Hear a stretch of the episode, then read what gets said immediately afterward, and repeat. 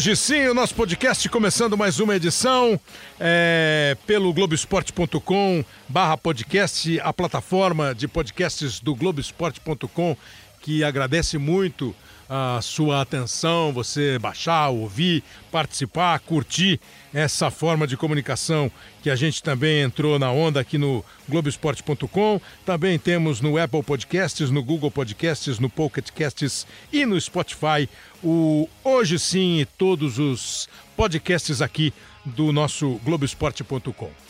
É, a gente, semana passada, fez um programa com o Carlinhos Neves, preparador físico de muita, muita experiência, de grandes times, de seleção brasileira, e ele contou bastante sobre o olhar do preparador físico, o entrosamento do preparador físico com o treinador, as exigências que um time, a partir das ideias do técnico, faz com que o preparador físico coloque em campo, em prática. E hoje a gente vai continuar mais ou menos nessa linha, conversando com o Odair Helman, o técnico Odair Helman, é, que tem de futebol há muito tempo. O Odair foi meio campista. Tem cara que fala para mim que o Odair jogava bem. Eu falo assim, pô, eu não lembro. Não, mas ele meteu um golaço, não sei contra quem. Eu falei, pô, eu não lembro. O Odair jogou no Internacional, o Odair jogou no Fluminense. O Odair e apareceu para valer depois de trabalhar na base do Internacional. O Odair apareceu para valer no Internacional de Porto Alegre. Acho que fez um trabalho muito bom. É, outro dia, fazendo São Paulo Internacional, ouvi é, fora do ar, assim, intramuros, que o Internacional teria se arrependido da decisão tomada lá no, no, na reta final da temporada desse 2019 de, de tirar o Odair Helman, mas enfim, a gente vai conversar a respeito, mas o fato é que a gente vai tocar essa bola com um técnico que é da nova geração, o Odair está com 42 anos, então é óbvio que o Odair tem cara que está com 40 anos e está jogando bola ainda, então o Odair, obviamente, com todo o tempo que ele tem de futebol, é da nova geração. De futebol tem mais de 20, né, Odair? Super obrigado por atender a gente.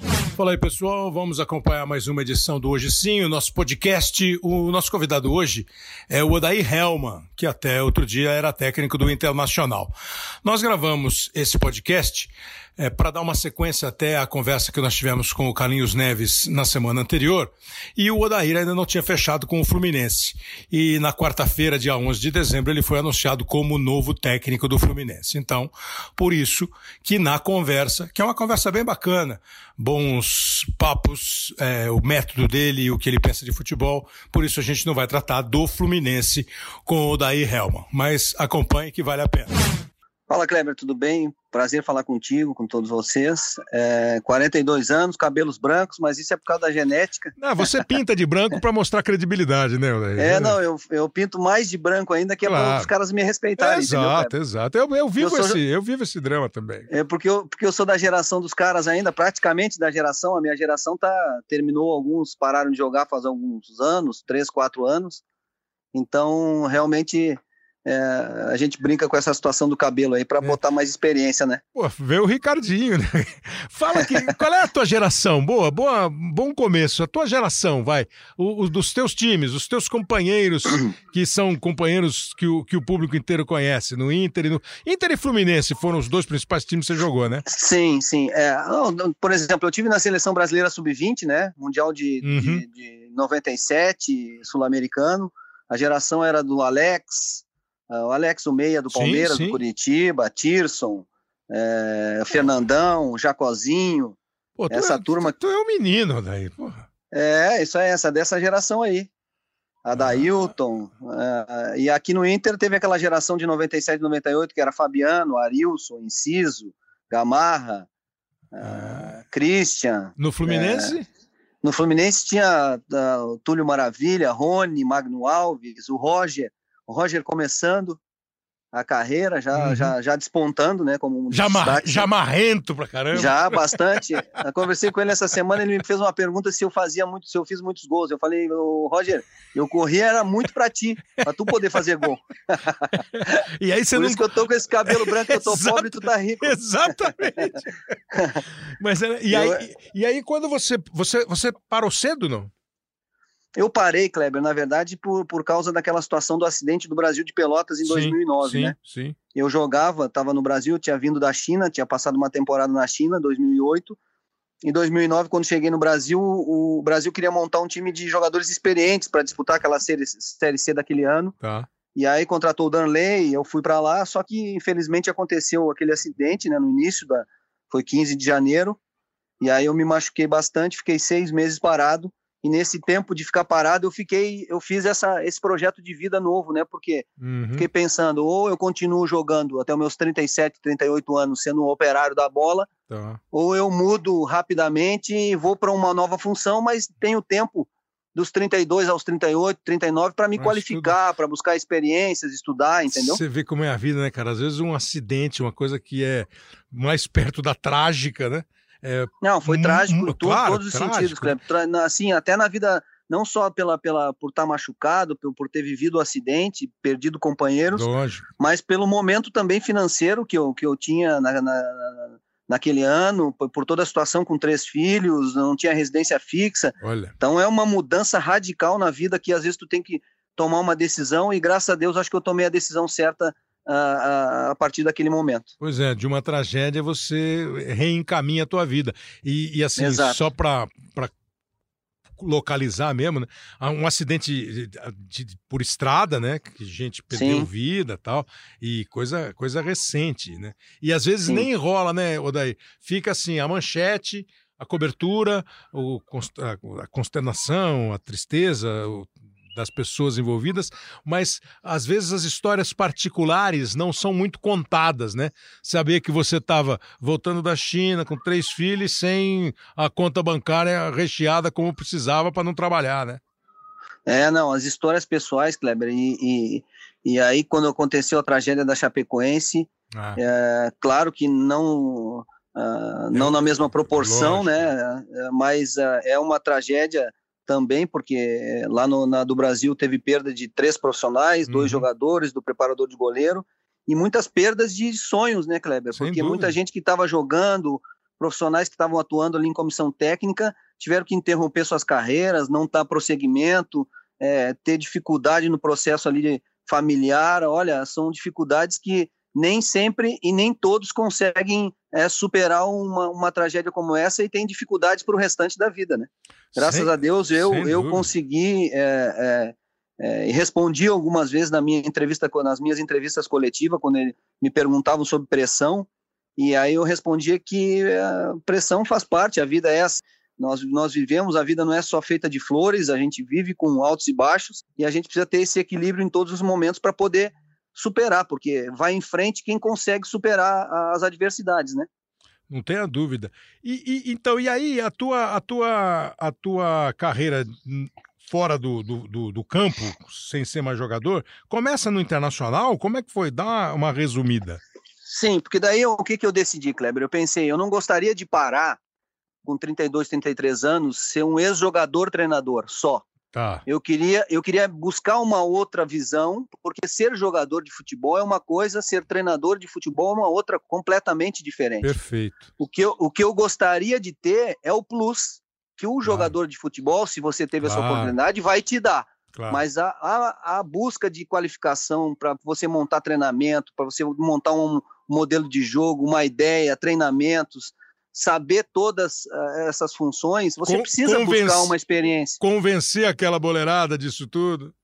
Exato. E aí o que, que eu, eu planejei? Eu planejei, fiz um projeto de vida e fui no Internacional, onde eu tinha jogado dos, de, dos 14 aos 20 anos, é, desde escolinha até profissional e fui no ex-presidente Fernando Carvalho, eu me lembro que era uma sexta-feira, uhum. o Tite era o treinador, o Kleber Xavier era o auxiliar, eu, eu conheci o Kleber porque o Kleber foi meu treinador quando eu tinha 14 anos, uhum. e aí fui numa sexta-feira lá e pedi para o Fernando Carvalho, olha, a gente, eu tinha sido campeão da Taça São Paulo com ele em 98 como jogador, disse, ó Fernando, estou encerrando minha carreira, presidente, e eu estou aqui vindo pedir uma oportunidade para trabalhar, eu não consegui é, ter, guardar dinheiro como jogador, eu preciso trabalhar. O que eu prometo para o senhor é que eu vou me qualificar, vou estudar, vou buscar conhecimento e vou crescer aqui dentro do clube, degrau em degrau, Pô, com muito esforço e muito trabalho. Só legal. preciso de uma oportunidade. E aí ele olhou para mim assim, três segundos, falou: então segunda-feira você começa, traz os seus documentos aqui e você começa a trabalhar lá na, nas categorias de base, nas avaliações técnicas. Pô, que legal. E como é, é aí, cinco, ah. Às 5 de outubro, eu, eu iniciei nas avaliações técnicas do Inter. Eu, eu viajava o Brasil inteiro. Que ano, Godoy? 2009, porque o acidente foi dia de 15 de janeiro. De então tá fazendo de... 10 anos, exatamente. Fazendo você... 10 anos, fazendo é. 10 anos.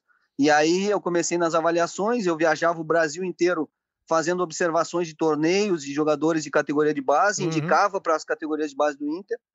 E iniciei isso em outubro, né, 5 de outubro de 2009. Uhum. Eles visualizaram ali um potencial e tal. 2010 me convidaram para ser o auxiliar técnico da, da equipe juvenil. O treinador era o André Jardini. Sim. O treinador era o André Jardini, que está na seleção sub-20, é, foi treinador é, de São Paulo. Isso. Ele era o treinador e eu, eu era o auxiliar. Eles queriam fazer essa junção do professor de educação física com um ex-jogador, que eles achavam que, que poderia potencializar o, os meninos e também potencial, potencializar nós dois, tanto o Jardine com a minha experiência, quanto a mim com a experiência claro. do Jardine em termos de, de metodologia, de treinamento e tal. E foi assim o meu, meu desenvolvimento ali nas categorias de base do Inter. Fala um, um vai, uns dois, três que você observou e, e, e deram certo. Não, a gente, a gente naquele ano, logo em seguida, o Otavinho, lembra o Otávio, um atacante sim, rápido, sim. de 17 anos, a gente, o profissional precisava de um jogador de frente, o Dorival, acho que acho, o Dorival Júnior era o treinador, o Fernandão era o, o diretor executivo, eu e o Klemer, o Jardim já tinha ido para os juniores, e eu e o Klemer uh, nos ligaram perguntando se, se o Otávio tinha essa, essa condição, porque a gente estava disputando todos os títulos da uhum. categoria, uhum. ganhando brasileiro e tudo, a gente falou, olha, dá a função para ele aí, que ele tem todas as condições, tem personalidade, tem velocidade. E eu me lembro que ele estreou no profissional muito bem e não voltou mais. A gente é. conseguiu projetar um jogador diretamente ali do juvenil para o pro profissional, o que não é fácil, né, Cleber? Não, só, não vou perguntar o que não deu certo para não prejudicar o cara. Não, mas vários, vários. Categoria não, de base é assim, lógico, né? Lógico. Categoria de base é, é uma, assim. É, uma, é que é uma outra coisa, né, Odair? Que às vezes o futebol, a gente repete isso muito, mas é uma coisa completamente diferente. O cara é o melhor do mundo nos 18 anos e às vezes não consegue ser titular no profissional. É outro mundo. Não, exatamente porque às vezes o, o menino com 15, 16 anos, ele tem uma maturação já definida e ele consegue se destacar, porque ele já está com as valências físicas de força, potência, já quase terminadas, então ele se destaca demais em relação a outros meninos que não estão. Da mesma idade, né? Com essa maturação na mesma idade, só que quando o, o, outro menino que ainda tem muito potencial de desenvolvimento até 18, 19, vai crescer lá na frente, né? E esse talvez lá na frente vai estagnar, porque as valências físicas dele já estão há muito tempo afloradas, e aí acaba esse menino que aqui não tinha muito destaque se é. começando a evoluir, se destacar e passando até na frente desses jogadores mais maturados, é, mais jovens, né? Sem dúvida. Aí o cara chega com 19 anos, vai pegar o zagueirão de 30, forte feito a parede e não vai dar mole nunca. E só, no, e só, no, só na habilidade, só na, no, na técnica ele não consegue. Sim, sim, sim. Odair, o ouro olímpico de 2016, é, que foi uma conquista assim, por você sabe, eu vou confessar assim a minha falta de informação. Outro dia, outro dia é modo de falar, né? Mas na época Sim. ficou muito, ah, o Rogério Micali, o Rogério Micali, o Tite tinha assumido a seleção, o Tite foi lá, conversou. E aí depois, o tempo passando, aí o cara, pô, o Odair tava lá. Eu acho que meio que naturalmente não chegou a ter o destaque para o Odair, que era um dos auxiliares do Micali. Mas foi uma experiência, assim, talvez a mais não é a mais rica, mas uma das mais assim tocantes para um profissional. Você tá numa equipe que ganha a medalha de ouro do futebol que o Brasil vinha perseguindo há muito e muito tempo. Com certeza, Cleber. Isso é histórico, gente, eh, isso fica, fica marcado para toda a vida. E você imagina, eu te contei ali, a gente conversou a respeito de um pouquinho daquele meu início nas categorias de base. Uhum. Aí eu saio das avaliações, vou para o juvenil, 2012 vou para os juniores. 2013 o Dunga me leva para o profissional como auxiliar técnico é, da comissão permanente. Uhum.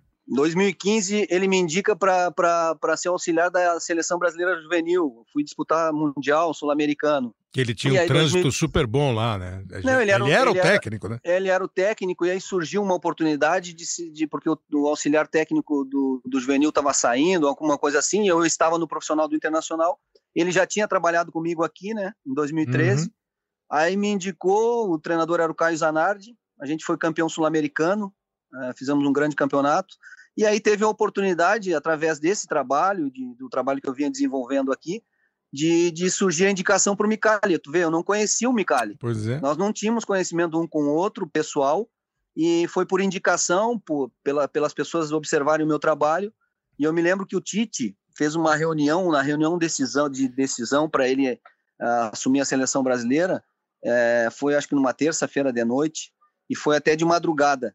E eu recebi essa ligação de madrugada, estava em casa, recebi a ligação do Micali me perguntando, ó, oh, Daí, aqui é o Micali, é, gostaria de saber se você tem, tem interesse em ser auxiliar técnico da seleção olímpica, porque é, gosto do seu trabalho e tal. Eu falei, ô Micali, prontamente, claro, não tenha dúvida.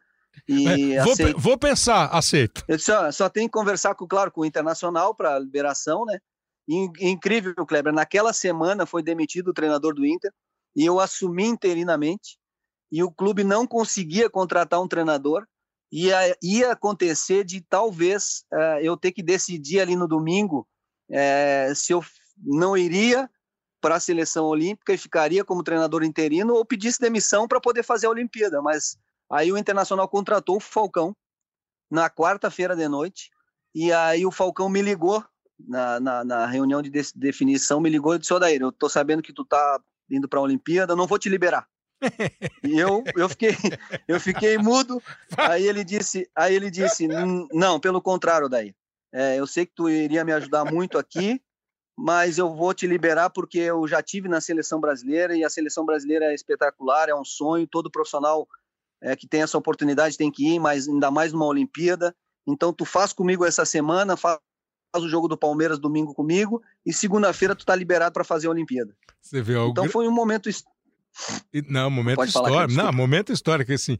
E quase que o Paulo Roberto Falcão não deixou você viver isso aqui, ó. Sim, porque daí eu ia ter que tomar uma decisão, Kleber. Vai que é sua! Vai que é sua! Vai que é sua! Vai que é sua, Everton! Alô, alô? Não, estamos mostrando aqui o, o, a decisão da medalha de ouro. Ah, pô, foi sensacional. Sensacional. Isso é arrepiante. O Everton pega e o Neymar marca, né? Mas tem uma história desse pênalti do Everton aí que eu vou te contar, Kleber. Tem uma história sensacional é. desse pênalti aí. Qual é? Porque, porque a gente está falando de, de, situações de treino, de muitas isso, situações isso. De, de análise de desempenho, das estatísticas, né, do, do, do futebol é, tem muita, muita, muitos setores, fisiologia, parte física, é, parte mental. E, e, nesse gol específico, aí nessa, nessa decisão específica, eu me lembro que o preparador de goleiros, o Maia, o Rogério Maia, hum. ele sempre conversava com o Everton a respeito dos batedores adversários. Sempre passa uma, um relatório a respeito das batidas do adversário de pênalti, né? Uhum. E aí, na semifinal da, da Olimpíada, o Rogério me chamou e perguntou, Odair, vamos dar uma olhada nos pênaltis da Alemanha? Porque eu, eu dei uma olhada e conversei com o Everton, mas nós estamos com uma dúvida ali. É. E aí eu disse, tá, então vamos lá. Sentamos, olhamos, e aí um dos caras, que era o cara mais experiente da seleção, ele tinha oito pênaltis batidos. Quatro de um lado e quatro do outro. Ah. E o Rogério conversava a respeito do Everton, porque às vezes o goleiro não gosta de ter um direcionamento, né? Às vezes ele quer tomar pela intuição pela do intuição, momento. É. Mas o Rogério tinha conversado que, que com o Everton para ter aquela visualização ali e tomar a decisão. Aí o Rogério me perguntou: o que, que tu acha daí? Olha, Rogério, eu vou te dar a minha opinião. É, eu, eu, visualizei dos oito pênaltis, quatro pênaltis num canto e quatro no outro. Os quatro pênaltis que ele bateu num determinado canto foi jogos que não tinha torcida, foi amistoso, uhum. foi contra a Fiji em Olimpíada. E o que ele bateu chapado foi contra o Borussia, foi contra o Bayern, jogo grande. lotado, jogo grande. Então significa dizer o seguinte: é. se tiver um pênalti, a tendência do emocional dele na hora é de ele bater aqui no chapado, porque ele vai para o canto dele, para o de garantia. Ah, Mas tudo na vida é questão de decisão, é. Rogério. Eu, eu iria para esse canto aqui. O Rogério disse, pai, eu visualizei a mesma coisa, vou conversar com o Everton a respeito disso. E aí conversou com o Everton, decidiram que ele ia pular naquele canto, caso, caso o Everton, ah, caso fosse o cara o batedor. É. E, não, e tu acredita, Kleber, que o cara foi o quinto batedor? E deu naquele canto? E o cara, e no momento se pegar, tem uma imagem, acho que da, da, da Globo, da transmissão. É, é. Eu, eu saio da fila abraçado ali do lado do campo e dou uma olhada pro, pro, pro Rogério Maia, como quem diz, pô, ele vai lá, né, meu amigo? Ele vai lá, tipo, dire, direcionando com o pensamento a batida do, do, do jogador. Pô. E o, e o Everton foi no canto e o cara chapou e pegou o pênalti. Então vê se você ouve de novo agora aí. Ouve aí, ó. O Everton vai pegar o pênalti que o Daí Helman falou. Vai naquele. Vai que é tua, o Everton. É sua, Everton. Partiu Peterson. Vai que é sua! Vai que é sua! Vai que é sua! Vai que é sua, Everton! Vai que é sua, Everton! Sensacional. Vai dar aquela paradinha dele. Deu, partiu, bateu, acabou! É, parece é. um filme, o Neymar batendo o último pênalti. Ainda. Pois é. Era é, escrito. Mas como, como eu disse, Kleber, assim, ó, as definições na vida e no futebol, ela não passam por uma pessoa. E no futebol, principalmente, você tem que conversar com muitas pessoas. É, e, claro, o treinador ali no final toma a decisão. E o Rogério, como um bom preparador de goleiros que é, ele conversou com muitas pessoas e, e se chegou a um denominador comum junto com o goleiro, que é quem claro, vai decidir no claro, momento, entendeu? Claro. Então, acho que é uma decisão ali mostra uma decisão coletiva de quem está quem tá vivendo o processo, de quem está buscando informação, né? E o goleiro é o cara que vai fazer o movimento, porque sem ele não existiria nada, entendeu? Sem então dúvida. o mérito todos é do Everton. Ah, de todo mundo, sem dúvida. Agora aqui, você conta é, é, é, esse, essa parte aqui até agora, você contou bastante da tua história, um tanto da tua história, e é uma história que eu repito, é uma história muito é, eu não sei mais, eu já não sei mais se 10 anos é um tempo pequeno ou um tempo grande. Porque as coisas são tão hoje rápidas, né? Você joga Sim. muito mais, você aparece, a, as crises vêm, vão, o sucesso chega, de repente ele escapa. É, essa passagem do Odair, que a partir de um acidente resolveu mudar de, de vida, é, dentro do próprio ambiente que ele vivia do Odair que foi lá, bateu na porta do presidente do Internacional, pediu e ganhou um emprego. Do Odair que chegou, é, você citou alguns nomes que foram percebe-se importantes na tua vida, na tua carreira, é, até ir para a seleção olímpica. E depois vira o técnico do Internacional. Né? Você é o técnico Sim. do Internacional de Porto Alegre, o Internacional campeão brasileiro invicto, o Internacional tricampeão brasileiro, campeão, bicampeão da Libertadores, campeão do mundo. É o Internacional do Falcão, do Carpegiani, do Batista, do Figueroa, é o Internacional do Pato, do Fernandão, do Gabiru, é o Internacional. E tava na Série B, né? E chegou Sim. na tua mão. Odair, agora é com você. Vai que é sua, Odair tremeu ou se sentiu preparado? Como é que você estudou? Você falou, vou estudar, eu não quero ser um ex-jogador técnico. O que, que você foi fazer? Como é que você foi estudar? E quando você entrou no vestiário e aí a sala do treinador era sua, como é que foi essa mudança na tua vida?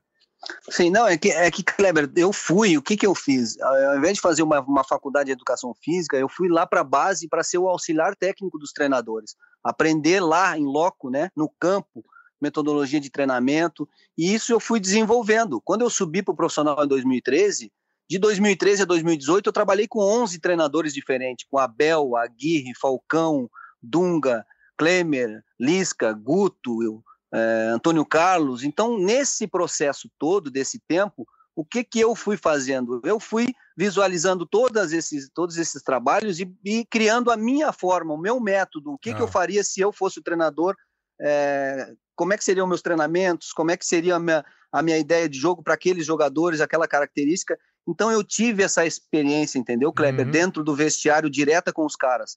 Quando eu já estava lá dando treinamento também como auxiliar técnico, já tinha ido para a seleção, então já tinha assumido o Inter interinamente em algumas vezes. É. Então, quando eu recebi a oportunidade é, que me ligaram, ó, assume com os últimos três jogos da Série B, a gente precisa subir estava um momento assim de desconfiança. Eu não, não tive nenhum tipo de medo, porque eu me sentia realmente preparado para aquela situação, entendeu, Kleber? Claro que eu não estou pronto e nem nunca lógico, vou estar, nem quero estar, lógico. mas eu me sentia muito preparado, porque não foi uma coisa assim, ó, caiu ali do dia para a noite ou semana passada. Eu estava no clube desde 2009 e no profissional do clube desde 2013. É. Com experiências diversas, entendeu? Até uhum. assumindo interinamente o time. Então eu me sentia preparado para o momento usei toda aquela experiência que eu tive com os outros profissionais e, e claro, com a minha ideia, com a minha forma, com a minha, minha maneira, naqueles três jogos da Série B e graças a Deus a gente conseguiu subir, entendeu, Cleber?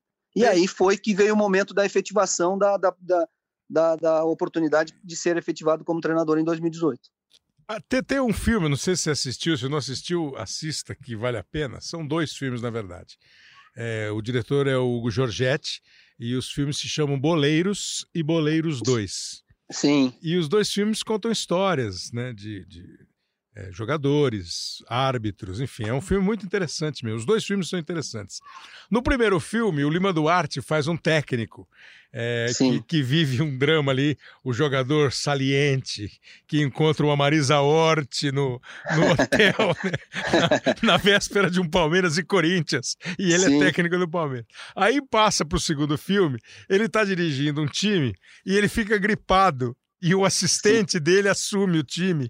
E, o assist... e, ele e ele tá vendo o jogo, ou ele começa a conversar, e o assistente faz algumas mudanças que não dão Sim. certo.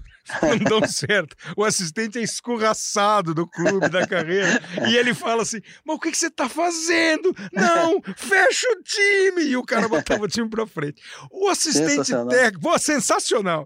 O assistente técnico fica com vontade de vez em quando e fala assim: professor, não é isso, não, muda e segura a onda, ou conforme o treinador. Agora você falando como um ex-assistente e como um treinador. Sim. Como é que Sim. você, como assistente, tinha vontade de falar, falou, e como é que o treinador ouve? Assim, Cleber, primeiro que nem diz o Murici, eu em casa não perco um jogo, né? É, não, tá invicto, né? e auxiliar que, auxiliar que não assume também não perde nem o jogo, né? Ele vai no churrasco com os amigos, ele fala, pô, devia ter feito assim, devia ter falado assim. então, é, é, o personagem ele... do, da escolinha, né? O Atanagildo. o assistente exato. só assiste. O, o assistente invicto. o que que eu, o que que eu tive uh, nesse meu tempo de auxiliar? Que eu aprendi muito com, com lá no primeiro momento com o Dunga. É, é, o Dunga me falou, Daí, tu é o auxiliar da casa, então os diretores, as pessoas do clube vão vir conversar contigo, vão te perguntar, vão falar para tu falar alguma coisa para o treinador. E o que tu tem que fazer é o seguinte: tu tem que ter personalidade para falar a mesma coisa para o treinador se ele te perguntar e a mesma coisa para o presidente. Tu jamais pode falar uma coisa para o presidente para querer a, a fazer graça com ele e falar uma coisa diferente para o treinador. Tu não está sendo leal nem com o clube Boa. e nem com o treinador que está aqui. Boa. Então já aprendi no início e sempre fui leal com os treinadores. Uns Boa. dão mais abertura, outros dão menos. Por exemplo, eu tive uma convivência com a Aguirre, com a Abel, só para uhum. citar dois, porque eu tive é, a liberdade com todos. E quando eles perguntavam, Kleber, a minha hum, opinião, hum. eu estava junto do processo, eu realmente dava a minha opinião. E se não pede opinião, você se manifesta? Você. Não, aí você tem que ficar no seu lugar de é auxiliar mesmo? técnico, uhum, entendeu? Aí uhum. você é auxiliar técnico da casa, ele tem um auxiliar técnico que geralmente traz junto, claro. entendeu? E esse é o então, cara mais entrosado com ele, né? Exato. Tu vai participar do processo se o treinador e o auxiliar do treinador te colocarem dentro do processo. Entendi. Senão, tu vai ficar um pouco mais, tu vai ficar trabalhando junto, vai ali participar, mas não tão efetivamente, entendeu? Uhum. Então, então depende muito do treinador, do que, que ele abre para esse auxiliar ou, ou não. O Daí, a semana que a gente fez com o Carlinhos Neves, nós conversamos muito sobre assim, né? É, a questão de hoje em dia treino físico é absolutamente com bola. É, você Sim.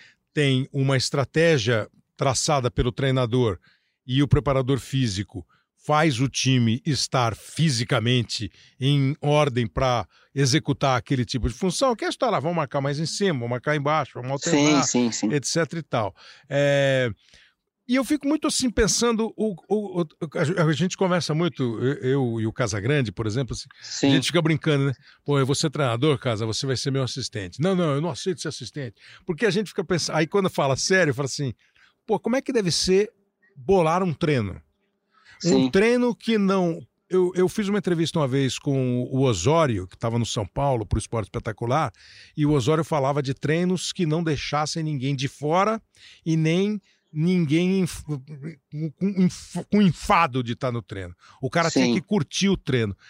É um, qual é essa de você pensar um treino, estimular todo mundo, saber que tem 30 caras ali que você precisa olhar para todos e tem um jogo domingo e tem um jogo quarta-feira e não tem esse Sim. tempo todo que eu tô falando aqui é menos, eu tô falando mais tempo do que vocês têm para preparar. Sim.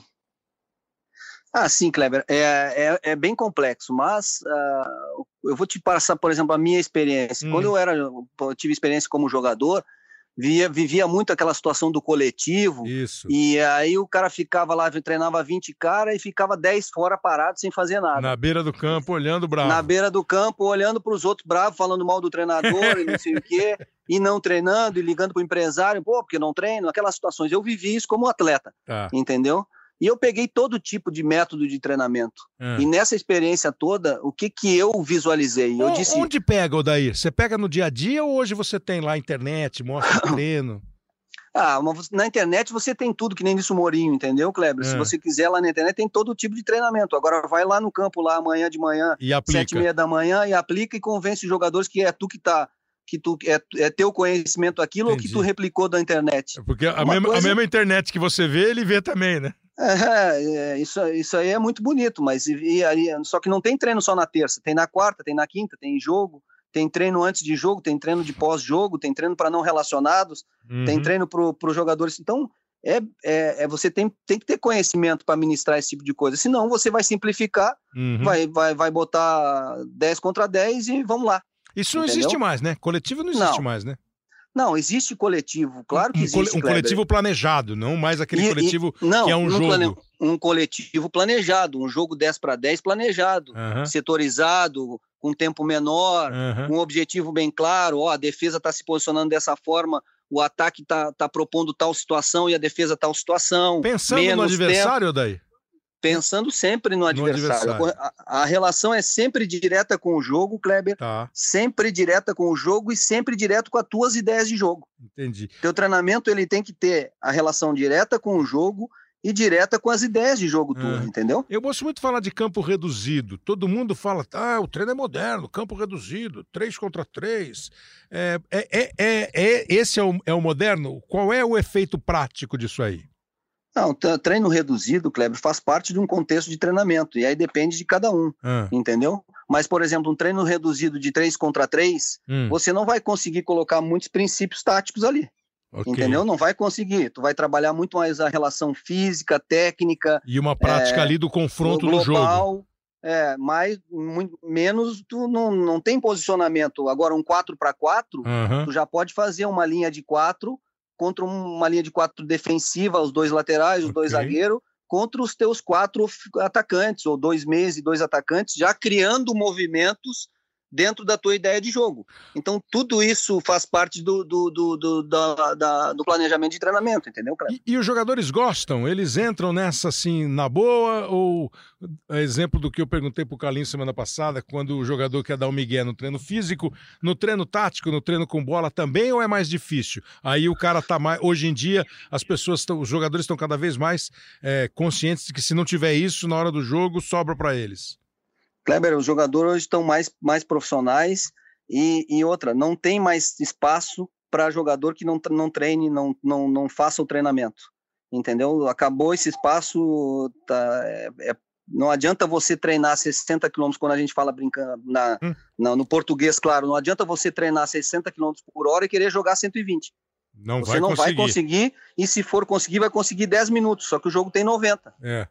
entendeu? Então, a- o que você treina é o que você joga, a sua intensidade. Se você treina com intensidade, você vai fazer movimentos no jogo com intensidade. Claro. Se você treina lento, é a mesma coisa quando você tem uma ideia com aqueles conceitos de jogo. Pô, eu quero uma equipe que troque posse, mas essa posse é uma troca de passe lenta ou ela é mais acelerada? Como é que é? E é isso você precisa ministrar treinamento No pra- treino. pra no treino para desenvolver isso, entendeu, Kleber? Eu, por exemplo, quando eu visualizei tudo isso, o que, que a gente aplicou aqui na minha primeira temporada, pré- pré-temporada em 2018, até que é uma palestra minha que eu faço a respeito do, da pré-temporada. É conceito versus tempo. Então, nenhum jogador meu aqui no Internacional, em um ano e 11 meses, ele ficou fora de um treinamento. Ele fez todos os treinamentos com o mesmo tempo, o mesmo conceito, a mesma parte tática. Então, por exemplo, na, na pré-temporada, eu falei com a direção, separei três jogadores por função Ah, e trabalhava todos esses jogadores. Se eu fosse fazer um trabalho de parte ofensiva, eu planejava treinamento que todos os 34 jogadores passavam por esse treinamento de parte ofensiva. Todos estavam prontos se você todos precisasse para o jogo. Todos estavam prontos, tanto que, pô, nós jogamos 10 jogos do Campeonato Brasileiro desse ano de 2019, trocando toda a equipe, e a equipe mantinha uma ideia, mantinha um padrão, por quê? Porque nós treinávamos isso com todos os jogadores, entendeu? Não existe uhum. mais espaço para o jogador ficar alijado lá dando fora volta do campo, campo e não part... dando volta no campo. E a outra coisa que você falou que é importante, Kleber, hoje o, o treinamento físico, ele é quase que, olha, 5% dependendo de cada profissional de preparador, preparação física. Uhum. Mas quem dá o preparo físico realmente hoje é o treinador.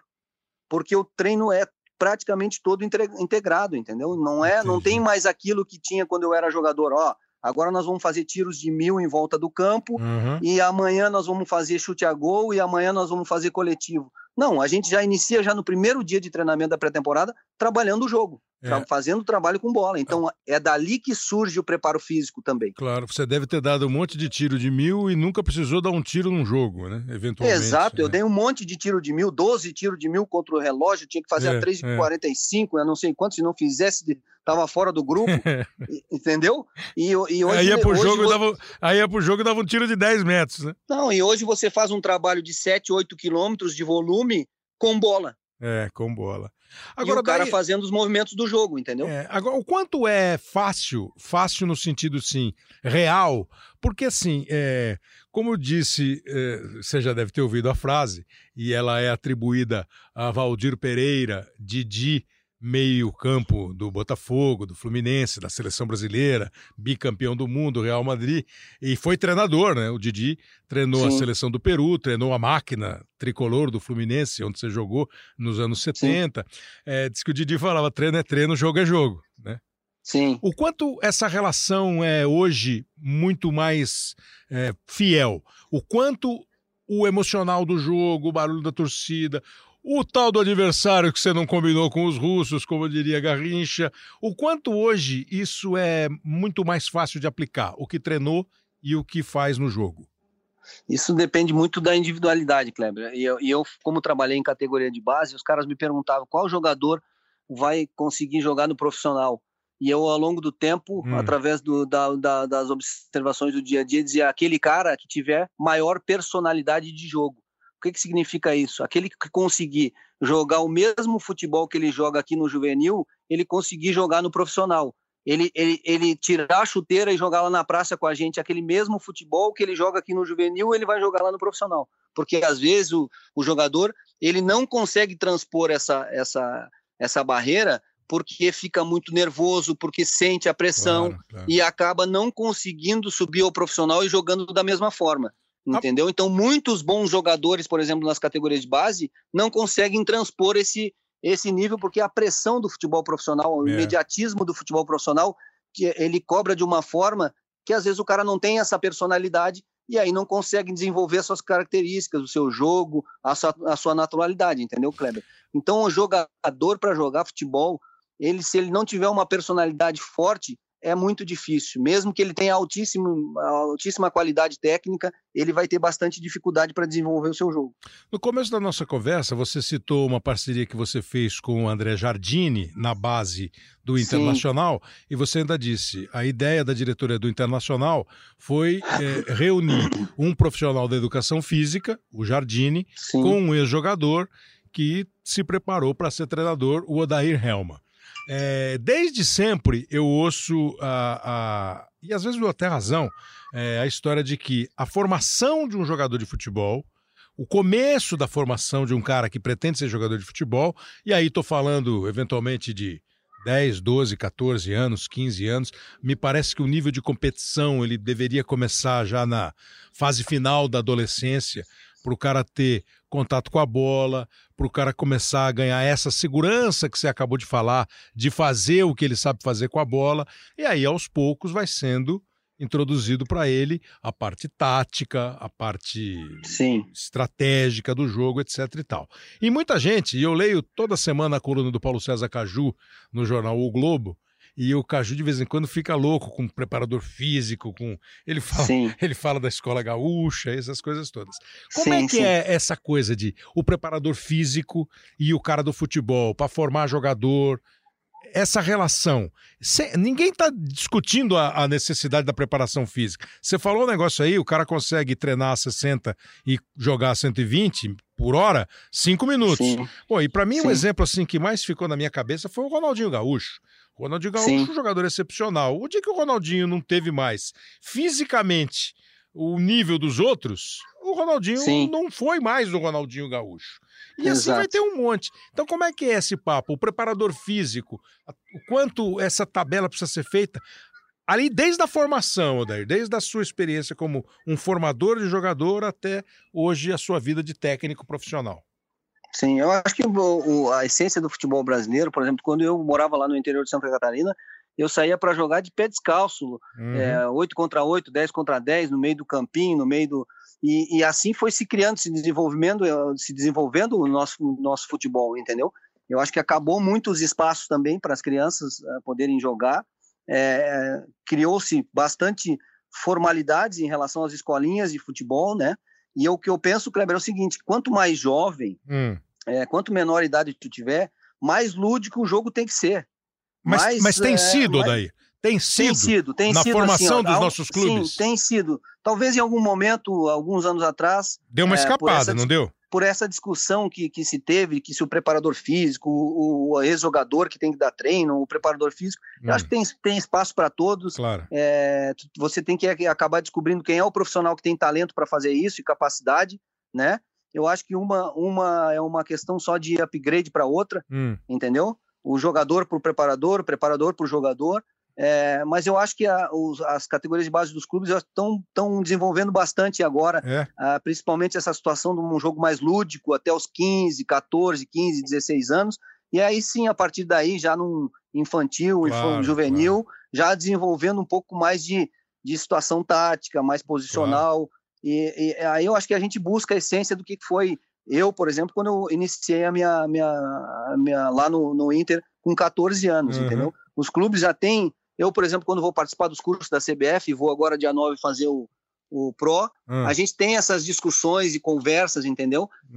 Para é tentar implementar no, no, nas categorias de base do futebol brasileiro isso, essa liberdade, claro, esse, não essa perder a essência, né, cara? Para não perder a essência, e sim, é. aí depois de uma, uma idade maior, você vai colocando algumas situações mais táticas, mais mais coletivas, entendeu? Para poder você desenvolver o potencial do menino. Não, é, e é lógico que assim, eu estou percebendo pela essa tua resposta que hoje a formação, a base do futebol brasileiro não te desagrada. Porque eu já tive em oportunidades quando a gente fazia o Arena Sport TV, um programa aqui do Sport TV à tarde, Sim. muitas vezes eu conversei com o Murici, ainda treinador, é, o Vanderlei Luxemburgo.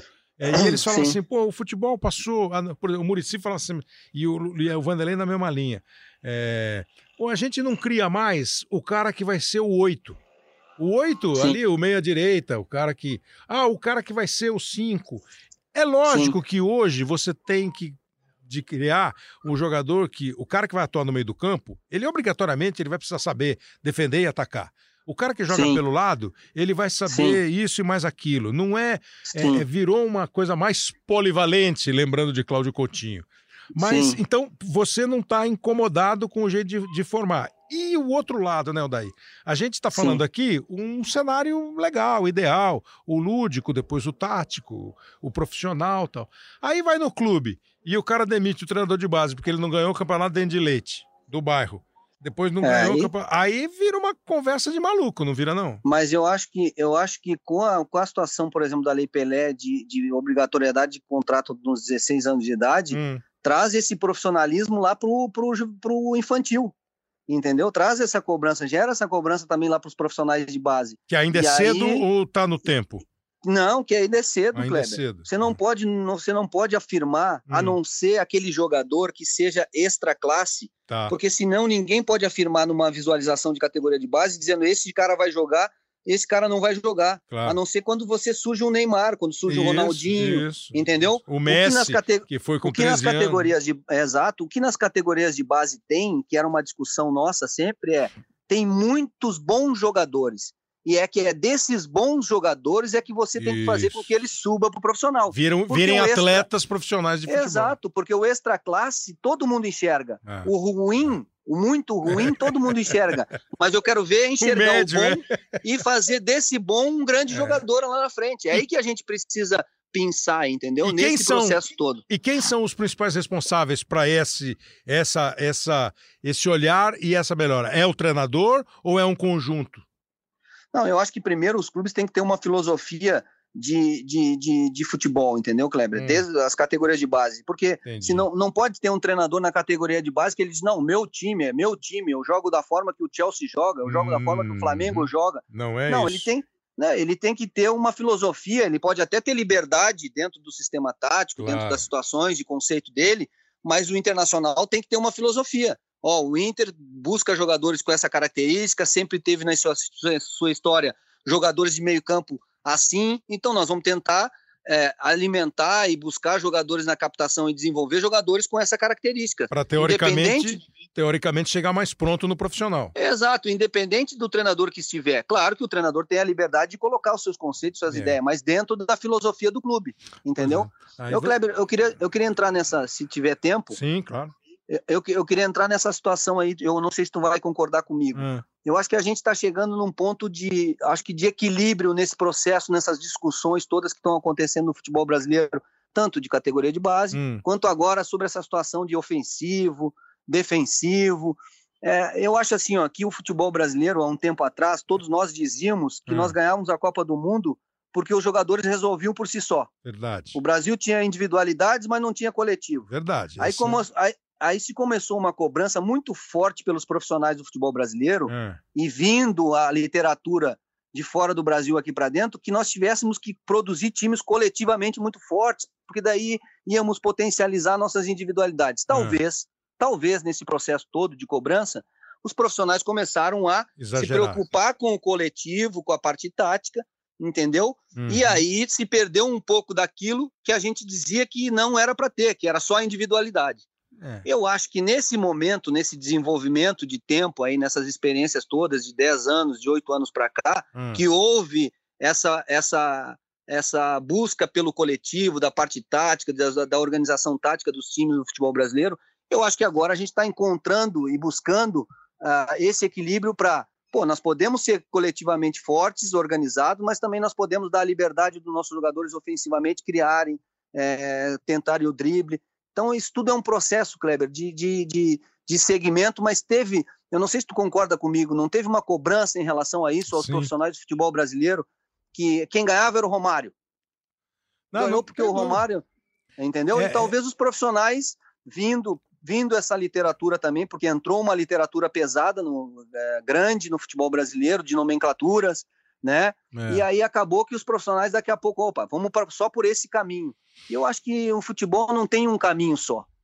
Eu acho que o futebol tem vários caminhos. E o futebol brasileiro, ele tinha um caminho bem identificado. Então eu acho que agora cabe a nós profissionais encontrar esse equilíbrio da parte de organização defensiva e a parte ofensiva de liberdade que os jogadores brasileiros sempre tiveram. Entendeu? Acho que a tua reflexão é perfeita, é assim, é super embasada. É...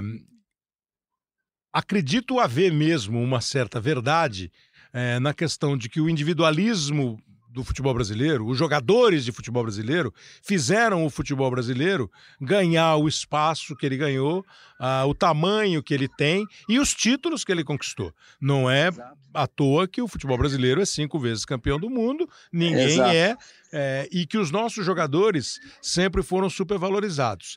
E, Sim. basicamente, os jogadores de meio campo para frente. Os jogadores, os jogadores da criatividade. É, houve mesmo uma cobrança acredito que nós perdemos um pouquinho a qualidade do, das novas safras. É, Sim. O, é, você não, você não, você não consegue, não, nós não conseguimos. E aí eu não sei se por falha de formação, se por é porque a água não ficou mais boa como ela era. Nós não Sim. formamos mais jogadores tão assim diferentes em relação a outros países. Hoje, Sim. eu acho que o Brasil, a seleção brasileira, ganha de todo mundo e pode perder de todo mundo também. Ela, Sim, pode, ela, pode, ela pode ganhar é, da seleção campeã do mundo de 2018, que é a França, e pode perder da seleção, como perdeu aí outro dia, pode empatar. Da Bélgica. Da Bé... né, e a Bélgica ainda acho que é. Ela pode perder para a última colocada da eliminatória sul-americana, entendeu? Sim. Eu acho que o futebol ficou de um equilíbrio. Agora, nós, vocês treinadores, é, talvez em função de cada vez mais vocês terem virado protagonistas. Vocês Sim. têm uma cobrança, vocês não têm estabilidade. E eu acho que Sim. vocês começaram a se preocupar com a questão tática defensiva. E acho Sim. que agora, esse ano aqui, Odair, eu não sei como Sim. você viu que você ficou o final da temporada sem trabalhar. Estamos conversando aqui no Hoje Sim com o Odair Helman. Esse podcast aqui foi gravado antes que ele fechasse com o Fluminense, por isso o assunto Odair Helman no Fluminense não está sendo tratado. Mas tenho certeza que você deve estar achando bacana a conversa com o Odair, que no dia 11 de dezembro, na quarta-feira, 11 de dezembro, foi anunciado como novo treinador do Fluminense para a temporada 2020. Esse ano aqui, é, o Flamengo do Jorge Jesus, o Santos do Jorge Sampaoli, e como eu falei para o Carlinhos, acho que um pouco o Atlético do, do Thiago Nunes, é, o Sim. Grêmio do Renato, esses times fazem com que o, o, o legado do ano de 2019 possa ser um futebol um pouco mais solto, um pouco mais ofensivo. Eu não sei Sim. como é que você viu esse final de temporada, porque depois dessa tua resposta eu queria entrar exatamente no teu trabalho do Internacional, que eu vou dar uma visão e ver o que, que você pensa. O que, que você achou? Acho que nós ficamos muito defensivos. É, eu, eu, eu, eu, assim, Kleber, o que, que eu penso, tá? Eu vou trazer para o meu trabalho aqui no Internacional na minha visualização lá quando eu entrei em 2017, 2018 e agora fazendo uma leitura do que eu já estou fora, sobre a ideia de jogo, sobre o modelo de jogo, que muitas vezes se dizia ah, fora de casa, é defensivo, hum. é mais reativo. Por exemplo, quando, quando tu, tu cai para a segunda divisão e sobe no outro ano e não tem muito recurso para fazer contratações, é. É, o grupo que nós tínhamos era o grupo que ia disputar o Campeonato Brasileiro. Eu, na minha visualização, no dia a dia, é, olhando para as características dos jogadores, para formar um time que pudesse uh, juntar desempenho, competitividade e possibilidade de alcançar títulos, que é a história do clube, hum. pô, eu visualizei um modelo de jogo de organização defensiva, de estruturação é, de marcação, uh, e com uma transição bem rápida, muito forte, vertical. Por quê? Porque os atacantes, por exemplo, nosso do Internacional em 2018 eram Damião, uhum. Potker e Nico.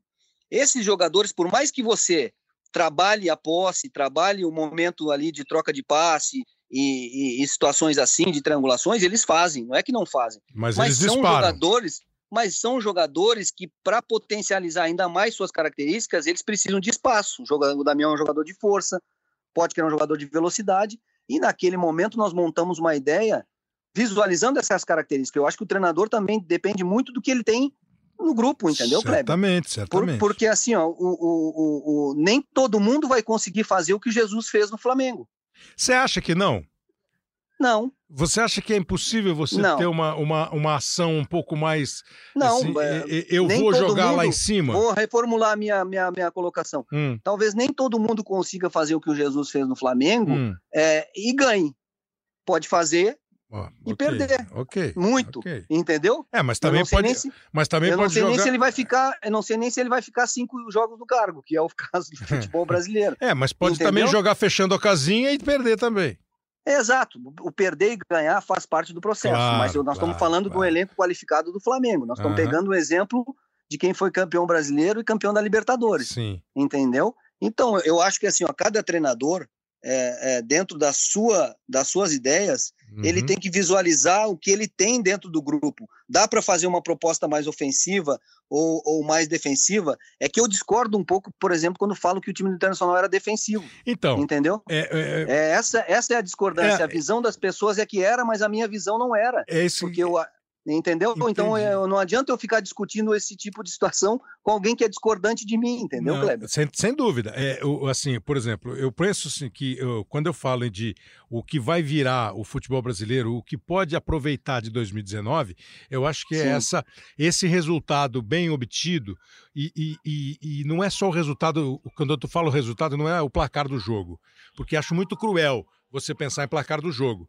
É, porque o, o, placar, lógico que o placar é fundamental. Se você jogar, se o seu time jogar pra caramba e apanhar 18 jogos, você tá fora, não tem conversa. Sim. Você, Sim. o Mourinho, o Guardiola, qualquer, qualquer um. treinador. Qualquer, um em qualquer treinador. lugar. Qualquer um em qualquer lugar. Certo. É, mas ficou uma imagem de que quem joga aparentemente pensando mais em fazer gol do que em não levar gol, esse cara Sim. tá mais perto de ganhar. Eu sempre achei Sim. isso, entendeu? E, e isso Sim. não é. Você. Ah, fica mais exposto. Ah, fica exposto, cara. Quando você. É, o, o, o, Lewis Hamilton, para ser pole position e ganhar a corrida, ele fica mais exposto. É, apesar dele ter o melhor equipamento. E assim vai ser em qualquer situação. O Internacional que você falou, por exemplo, eu fiz um jogo no Internacional esse ano, daí, que foi Internacional e Cruzeiro no primeiro turno do campeonato, que o Internacional ganhou ganhou bem. E até os gols acabaram saindo, às vezes gols assim foram gols que o Internacional chutava, a bola rebatia, caía no pé do Guerreiro e ele botava para dentro.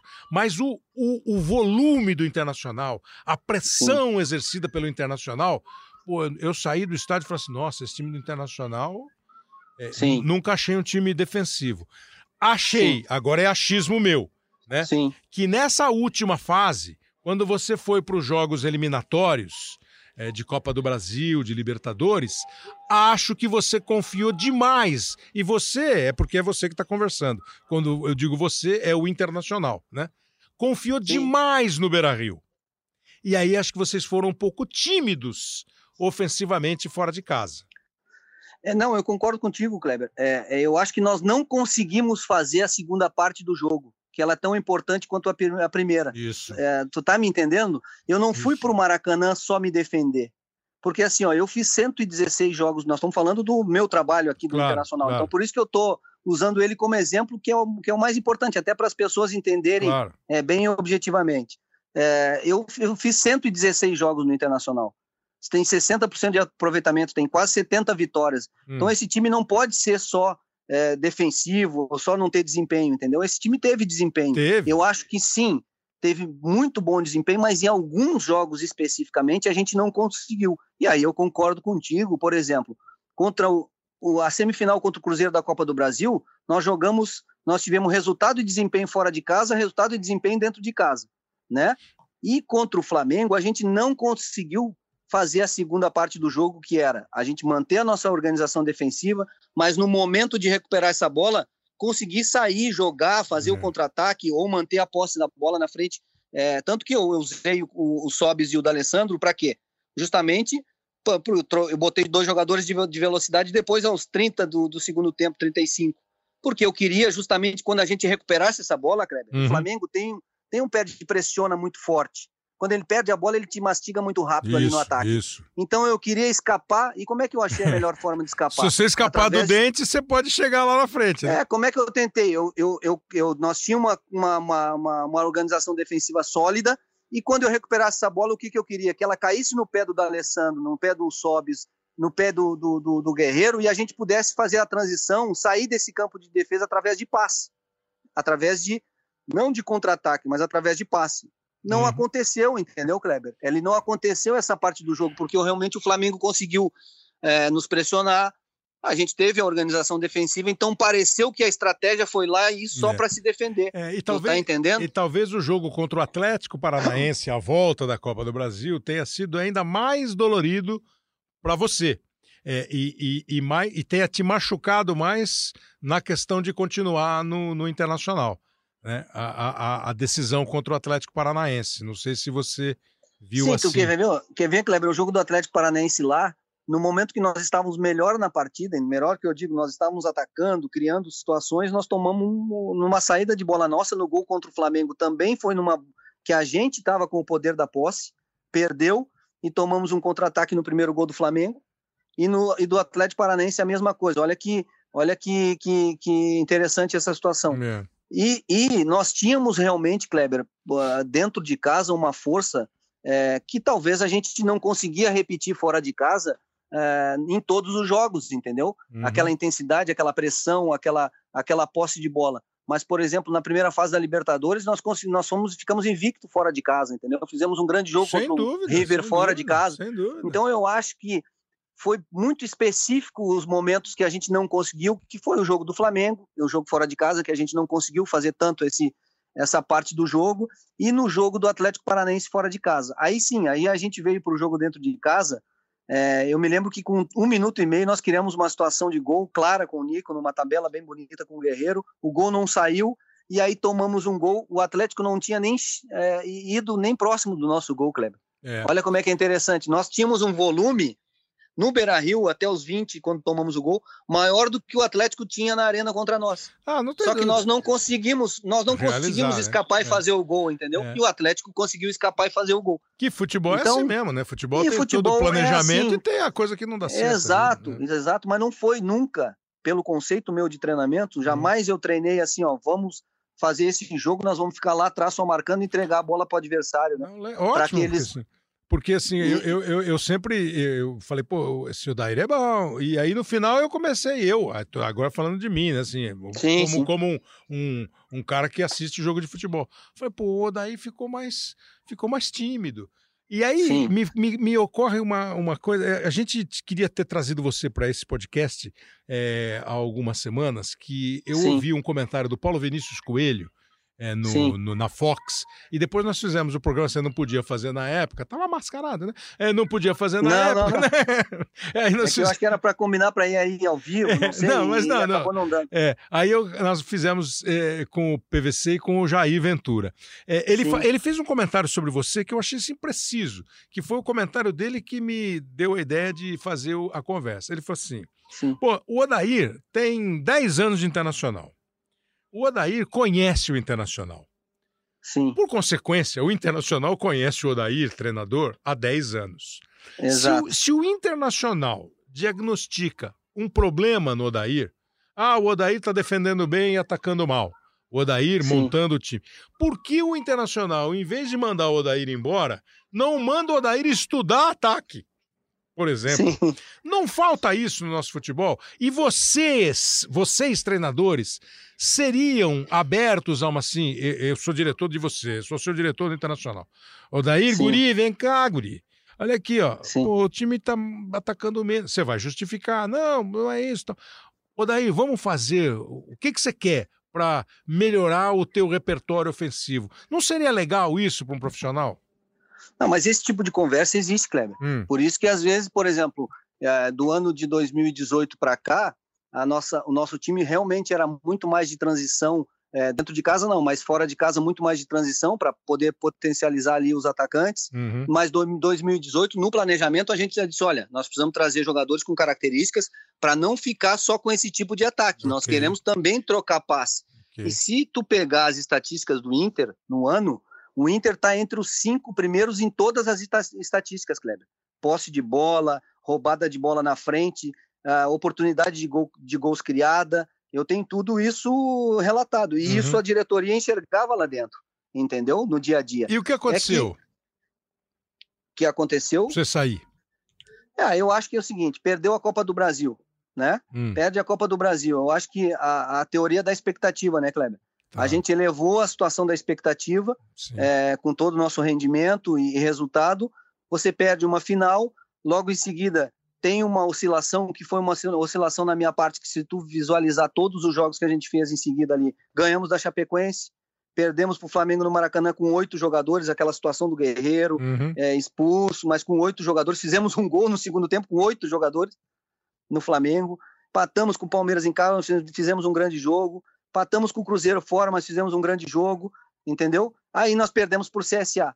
E é. talvez toda essa situação é, é, cria uma estabilidade que a direção resolveu é, trocar, buscar um, um, novo profissional. Eu tinha total confiança que dava para seguir, é, classificar o Inter para Libertadores, é, por todo o conhecimento que tinha. E certamente, Kleber, no próximo ano, em dezembro, se a direção gostaria de ficar comigo, uhum. ou se eu quisesse ficar no Internacional, certamente isso que você falou, nós Sim. íamos sentar e falar, ó, claro. esse esse modelo de jogo, claro. ele bateu no teto, esgotou, ele, claro. ele deu o que tinha que dar até agora, nesses um ano e onze meses, Perfeito. nós saímos da B, fomos terceiro do Brasileiro com Perfeito. 69 pontos, evoluímos em 2019, mas agora, para a gente ser campeão ou para a gente continuar disputando a parte de cima, os títulos, nós precisamos evoluir nesse sentido. Perfeito. Então, nós precisamos trazer jogadores com essas características aqui, para que eu possa, no dia a dia, treinar e mudar algumas formas de atuar ofensivamente, criar situações novas, mas também com acréscimo de jogadores para que a gente pudesse fazer isso, entendeu, Kleber? Ah, e perfeito. é isso que eu vou fazer, e é isso que eu vou fazer no meu próximo time.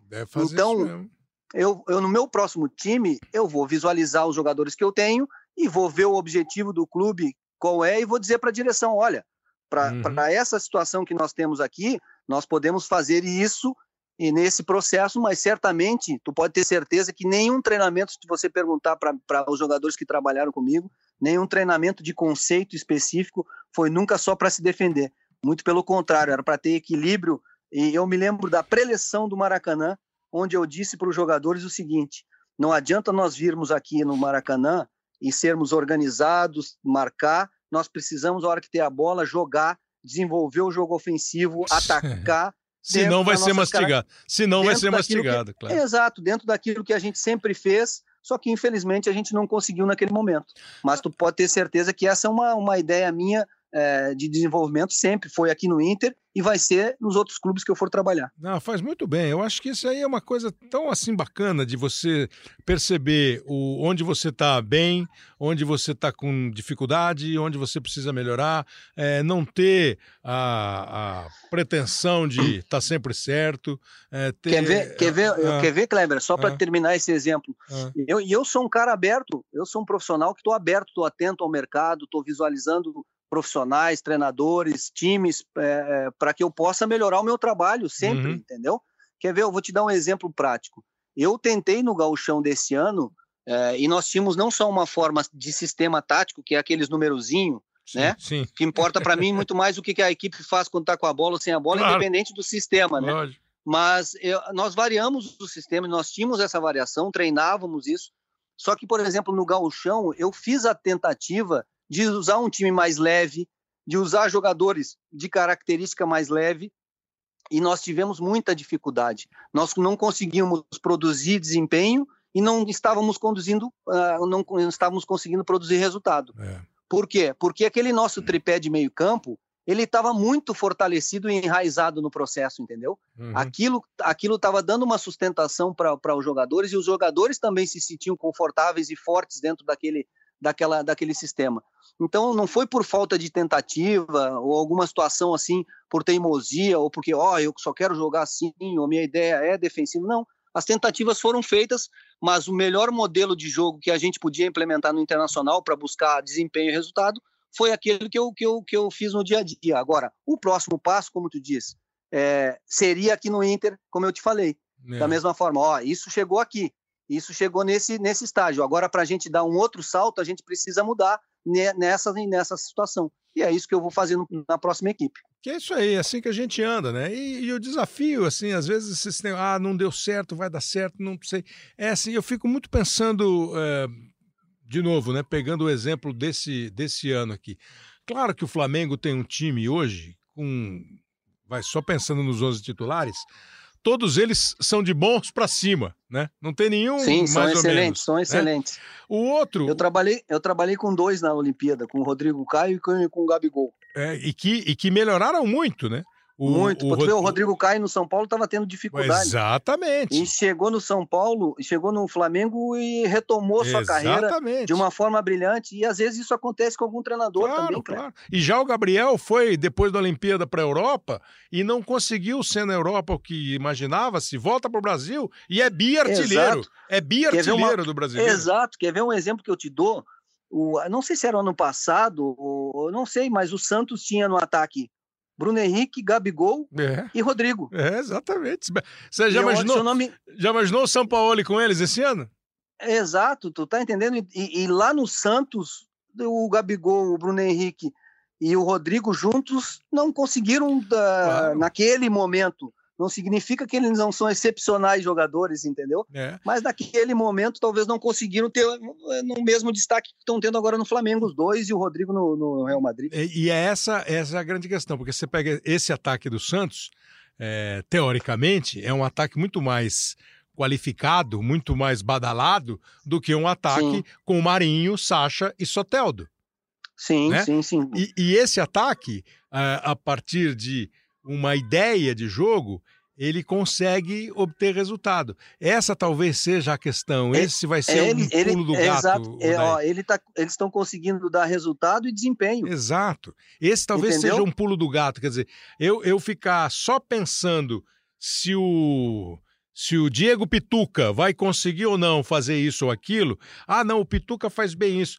Eu acho que vai chegar um momento, acho que já chegou um momento, que nosso futebol vai ter que tirar mais do cara, vai exigir Sim. mais do cara, entendeu? Pituca, é, Sim. pegar a bola e tocar pro lado. Eu tô falando do Pituca, não é o Pituca, vai. É, Exato, Odair, Odair Helman, volante, ó, você Sim. pegar a bola e tocar pro lado não me, não me, não me serve mais. Você vai ter que Sim. fazer mais. Ah, zagueirão, ficar encostado lá no goleiro, obrigado. É, não quero mais. Não, Entende? exato. Hoje, por exemplo, os zagueiros, Kleber, hoje os zagueiros, o zagueiro que não tem uma construção ali inicial, ele já está tendo alguma dificuldade, né? Ele já está, ele já tendo, tá tendo mais dificuldade que outros zagueiros, porque está se buscando hoje já zagueiros de força, de imposição física, mas também que tem que tem um bom passe de saída, de para poder já do, lá do início, lá de trás, já construir o jogo, né? Odair, foi super legal. Muito obrigado pelo papo, muito agradável. Acho que você tem uma cabeça bem, bem bacana assim para pensar carreira, para melhorar, para evoluir, para manter o que tem de conceito. Isso acho fundamental. Foi muito legal. A gente queria conversar com você. Acho que a conversa foi bacana. Espero que você tenha gostado também. Não, foi muito legal, Kleber. eu Sou um admirador teu aí há muito tempo, então foi, foi bom duas vezes, como diz lá no interior. Foi bom duas vezes. Foi bom duas vezes. E, e com certeza, é isso aí, Kleber. É estar preparado para o próximo desafio e com a mente aberta, entendeu? É saber que o que deu certo em um lugar é, é, pode não dar no outro, mas sempre tentando evoluir, buscar mudanças, crescimento, desenvolvimento. E isso pode ter certeza o clube que me, que me contratar é esse desenvolvimento que eu vou fazer. Lembrando mais uma vez que nós não tratamos nesse podcast do assunto Fluminense, porque o Odair Helman foi anunciado dia 11 de dezembro como novo técnico do Fluminense e nós gravamos com ele antes do anúncio da contratação do Odair. Então é isso, foi aí o Hoje Sim com o Odair Helman, boa conversa mesmo de um técnico que tem uma trajetória né, de vida, um cara, uma pessoa que tem uma trajetória de vida muito, muito bem pensada. É... A Luana, a Luana me deu uma força aqui, hein, Nana? Nunca achei que eu estaria ouvindo um podcast com o Kleber Machado. Muito obrigado, Luana. Espero que ouça mais vezes. O Milton Júnior, as ideias do Diniz bem exploradas no podcast hoje sim é, demandam muito tempo, treino, entrosamento para que elas possam vingar. Por hora, são ideias que estão em construção e concepção execução. Vai um chão muito grande. O Milton falando, o Milton ouviu provavelmente o provavelmente não, né? Ele ouviu o podcast e agora já deve estar pensando inclusive no no Fernando Diniz como treinador do São Paulo. É, o Fábio também ouve o Hoje Sim, obrigado Fábio. O Luiz Bozolo está recomendando ouvir. Tá vendo, Luana? Ele está recomendando ouvir, Luana. Poxa. Obrigado, Luiz. É, a conversa com o Márcio Atala, ele fala. Foi legal, simples de entender e muita informação. Essa é uma boa ideia. Também o Augusto, falando do, da edição 26, que a gente falou do futebol brasileiro, São Paulo, Rio, Minas, Nordeste, enfim. E o Diego também dá uma moral, Diego Emanuel dá uma moral aqui para o nosso programa, para o nosso podcast. Obrigado, Diego. Continuem sempre na escuta. E aquela história de você poder participar, mandar toque, se tiver alguma boa ideia aí para fazer um assunto, fique à vontade. Hoje Sim, que tem a edição e a produção do Leonardo Bianchi, a coordenação do André Boaventura, e você pode ouvir no Spotify, no Pocket Casts, no Apple Podcasts, no Google Podcasts e, claro, na plataforma de podcasts do Globoesporte.com. Foi esse o do Odair Helman. Semana que vem tem mais. Grande abraço.